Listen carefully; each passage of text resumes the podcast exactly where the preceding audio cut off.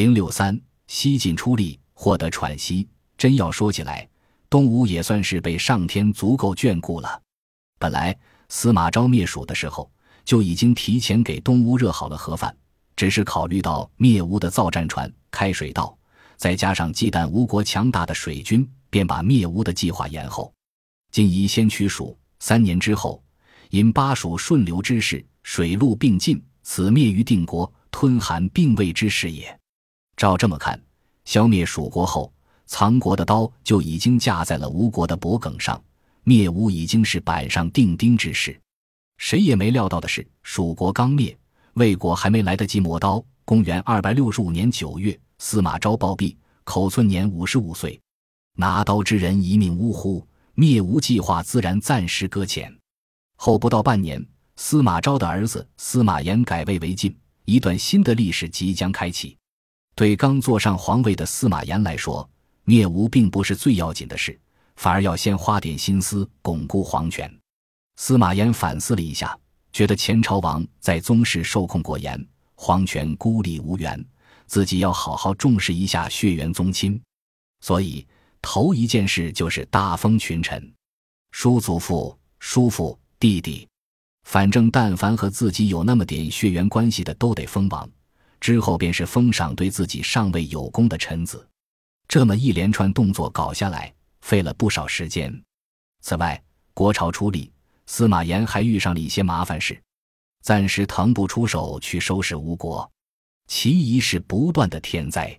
根据史书记载，司马炎登位后，晋朝遭遇的自然灾害不在少数，水灾、旱灾、民害几乎样样都来。甚至在公元二百七十一至二百七十三年，西晋连续遭受了三年旱灾。其二是少数民族的侵扰，其中最让晋国头疼的一次，是由鲜卑发动的叛乱，史称秦梁之变。其实这也是事出有因。早年间，邓文招降了鲜卑族人，并把他们安置在雍州、凉州等地，和汉人混居。鲜卑族平时也没多被待见。又遇到了连年天灾，雍、凉、秦三州爆发饥荒，肚子吃不饱，民众不满也在情理之中。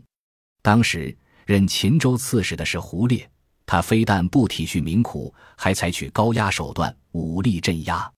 公元二百七十年，鲜卑首领突发树基能发动叛乱，这场叛乱持续九年之久，硬生生的阻碍了司马炎伐吴的步伐。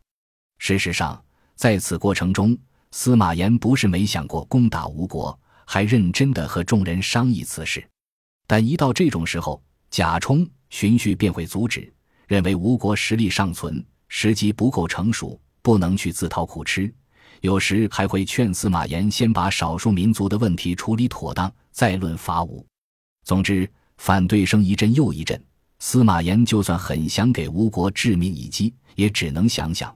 无法有实质的进展，也正是诸如此类的麻烦事儿束住了司马炎的手脚，为孙吴争得了宝贵的喘息机会。只是上天的仁慈往往只有一次，面对这样珍贵的生机，吴国明显没能把握住。本集播放完毕，感谢您的收听，喜欢请订阅加关注，主页有更多精彩内容。